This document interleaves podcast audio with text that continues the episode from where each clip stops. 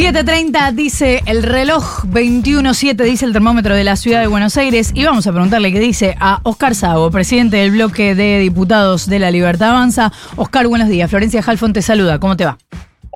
Buen día, Florencia. ¿Cómo andan? Gracias por atendernos. Al final hubo negociaciones y se supone que esta semana hay dictamen. Hoy hay dictamen. El jueves hay dictamen. ¿Qué nos puedes contar de estas horas? Seguimos trabajando, seguimos conversando eh, con los distintos bloques. Eh, ya el gobierno tuvo una devolución. Creo que la devolución fue aceptada por, los distintos bloques y distintas organizaciones que han pedido su algunas algunas modificaciones. Bueno, Eh, el gobierno decidió sacar 141 artículos. Me parece que es muy importante para, la, para el diálogo, para el consenso. Así que bueno, estamos en ese camino. ¿Por qué el presidente de la Nación e incluso el vocero Manuel Adorni se resisten tanto a hablar de negociaciones y cuando se les pregunta por negociaciones y la palabra específica de la negociación, eh, dicen que no, que en realidad no se trata de una negociación, sino que eh, son aportes de distintos diputados y senadores que quisieron mejorar la ley. Bueno, pero no son negociaciones, son conversaciones, son diálogos. Este, y vos cuando recibís, no solo de los diputados, los senadores, se recibió más de 200 este, entre cámaras, pyme, organizaciones gremiales. Así que no, no son negociaciones de te doy, este, te estamos haciendo un regateo de, la compra de un producto. Pero ¿cuál sería el problema si fuera una negociación? Eso me parece que el, el, vocero se lo debe expresar y bueno, mi, mi, mi, posición es esa. No, no son negociaciones, sino son diálogos permanentes, todo como es de rutina en los en las, eh, en las cámaras de diputados, en todo, cambio de, pareceres, cambio de idea, eh, y, las situaciones este, en cada provincia son distintas, en cada intendencia son distintas, y bueno, este, se va evaluando permanentemente todos las, este, los pros y los contras que tienen cada provincia, que tienen cada situación que vive hoy este, la República Argentina de punta a punta, de las 24 provincias. Oscar, ¿cómo te va? Nico Fiorentino te saluda, buen día. Bien, Nico, ¿cómo te va? Bien, quería saber si eh, como presidente de bloque, como, como, autoridad de la Libertad Avanza en la Cámara de Diputados, habían recibido alguna eh, instrucción, por ahí vos, por ahí Martín Benem, presidente de la Cámara de Diputados, respecto a eh, el documento o al proyecto de ley modificado que enviaron ayer. Si ese, si ese para el Ejecutivo es el texto definitivo o si todavía se puede seguir trabajando sobre ese texto? Siempre se puede seguir trabajando y dialogando, siempre, hasta último minuto vos podés, porque errores puede haber en, en, en, todos lados, en cualquier ley, en cualquier eh, punto y aparte. Digo, siempre uno, este, eh, eso se corrige en, en, todos los parlamentos del mundo, funciona de esta misma manera. Se corrige, se va, este, hay preocupaciones, vos acá de un lado y más en un país cuando permanentemente es la, famosa frase de la sábana corta. Te tapas los pies, te tapas la cabeza, te tapas la cabeza, te tapas los pies. digo, y siempre, siempre hay alguien que este, está mejor, alguien que está peor, y vos tenés que ir este, surfeando esa famosa ola que no te, que no te desborde, que no te voltee, este, y que verdaderamente este, sea una, en este caso, una ley que sirva medianamente para todos, que para todos por igual, o, sabemos que para todos por igual no, pero bueno, es la preocupación que vos recibís a las cerealeras y, a la, y al campo y el gobierno de Santa Fe y Córdoba te, te, te dice una cuestión y vos cuando querés bajarle a las regionales de toda eh, las provincias del norte y, de, donde, donde vos decís, bueno, bajo de 15 a 0, pero bueno, trato de compensar económicamente porque estamos viviendo una situación absolutamente muy mala. O fíjate cómo será que los gobernadores, los gobernadores piden que, que, que, pongamos de vuelta el impuesto a las ganancias. Es decir, no es fácil tampoco para un gobernador pedir que pongamos un impuesto y, y menos que menos para nosotros donde siempre bregamos por bajar los impuestos. Uh -huh. Es decir, esa es permanentemente la cuestión que uno tiene que andar haciendo, pero la situación del país es muy mala. Eh, Nos dejaron un país demasiadamente este, pésimo, con una inflación más del 200%, tuvimos una inflación este, en los últimos cuatro años de el 4 de, del 1000%. Ahora, oye, Oscar, Entonces es muy complicado, sí. es muy complicado volver a tomar eh, un camino donde hay que reformar un montón de cuestiones. Te, que te tengo, eh, te iba a seguir con el ómnibus, pero te detengo con el tema eh, ganancias. ¿Los gobernadores están pidiendo que vuelva a ganancias o están pidiendo una compensación? Te pregunto, te pregunto y... y están pidiendo y, la compensación de alguna que otra manera. Bueno. Y a ver, y, o, o fabricar, es la sábana corta, uh -huh. de vuelta o lo, por un lado, por el otro, por el otro. De algún lado tiene que saber. Cuando a vos me pedís, yo la tengo que, a ver, ¿de dónde la fabrico?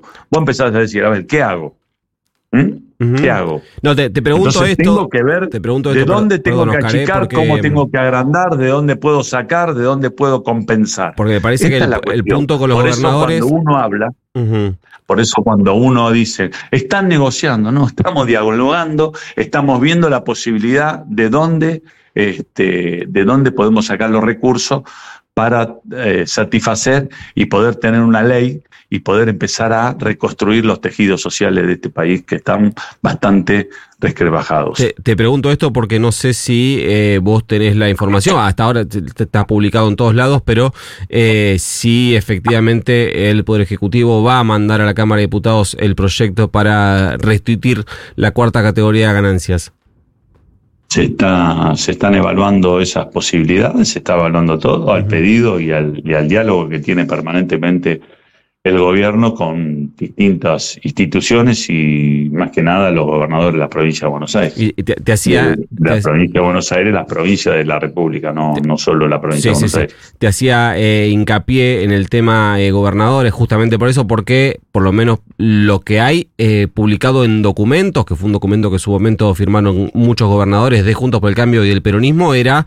la coparticipación del impuesto al cheque. O sea, yo no, no conozco ni hablé ni escuché a ningún gobernador, ni vi ningún documento firmado por ningún gobernador pidiendo la restitución de ganancias. Por eso te preguntaba claro, si, había sur. Cuando te piden, te piden algo, la restitución del cheque, uh -huh. la, la, la, restitución de ganancias. Siempre, de algún lado hay que sacarla. Llamale como quiera, sí. pero de algún lado hay que sacarla. Claro, pero es una idea, una iniciativa. Sí, ponerle algo lindo, un, un, un, impuesto a la fiesta de 15, ponele. Van a, mañana van a llamarle un impuesto a la fiesta de 15. ¿Y qué es eso? Es no. un impuesto para pagar. Pero la pregunta apunta a si es una iniciativa desde el Ejecutivo que sea ganancias, que no, sea a través de ganancias. No es una iniciativa, no es una, del Ejecutivo no es ninguna, ninguna iniciativa nunca hay. Solamente está la preocupación de dónde sacamos la plata que necesitan las provincias, que necesitan las intendencias, que necesitan el, el, el común de la gente en general. Uh -huh. eh, Oscar, ¿te sentís interpelado por el paro de mañana? No, para nada. Tiene todo su derecho. Lo único que hay que respetar las, las, las reglas del juego como son. Para eso tenemos una constitución, para eso tenemos un país. Ellos tienen absolutamente todo su derecho, como también tienen todos los derechos aquel que no quiere iniciar este, un proceso de huelga, de paro, lo que fuese. Claro, lo que te pregunto es si eh, lo entendés como un mensaje también para vos, digo, en lo individual, en lo, en lo personal y político. No, no, no, no, no, no, no, ellos tienen todo su derecho. La verdad que yo estoy demasiado molesto que un, gobierno que asumió a los 15 días decretaron el paro, 15 días, récord en la historia del mundo entero, un paro a, una, a, un, a un gobierno que, llevaba 15 días. 15 días de, este, de asumir y a los treinta y pico de días vamos a tener el primer paro. Yo creo que debe ser récord en el mundo. No, no puedo encontrar. Hace rato que hace una semana que estoy buscando a ver en dónde fue, en qué país del mundo fue. Quizás en algún país muy, muy chiquito, muy lejano, puede ser, pero creo que no lo hay. Eh, bueno, Oscar, vamos, igual... entonces, vamos a estar de vuelta nuevamente en la historia, en el Guinness, hay uno más tenemos. Es cierto lo de, lo, es cierto lo de los eh, 15 días, también es cierto que en esos 15 días el gobierno modificó un, una parte gigante de la ley de contrato de trabajo por decreto. No es que, claro, es, cierto que, el, que, es candidato a presidente, que del mismo este, palo por este palo político de la CGT y todo, y la gente de la CGT y todo estuvo escondido abajo de la cama durante cuatro años. ¿Vos no pensás así? Que la CGT estuvo escondida eh, durante cuatro años. Si me preguntás a mí, estuvo escondida más de cuatro años. Pero, pero lo, que yo, si me preguntás a mí, estuvo escondida más de cuatro años.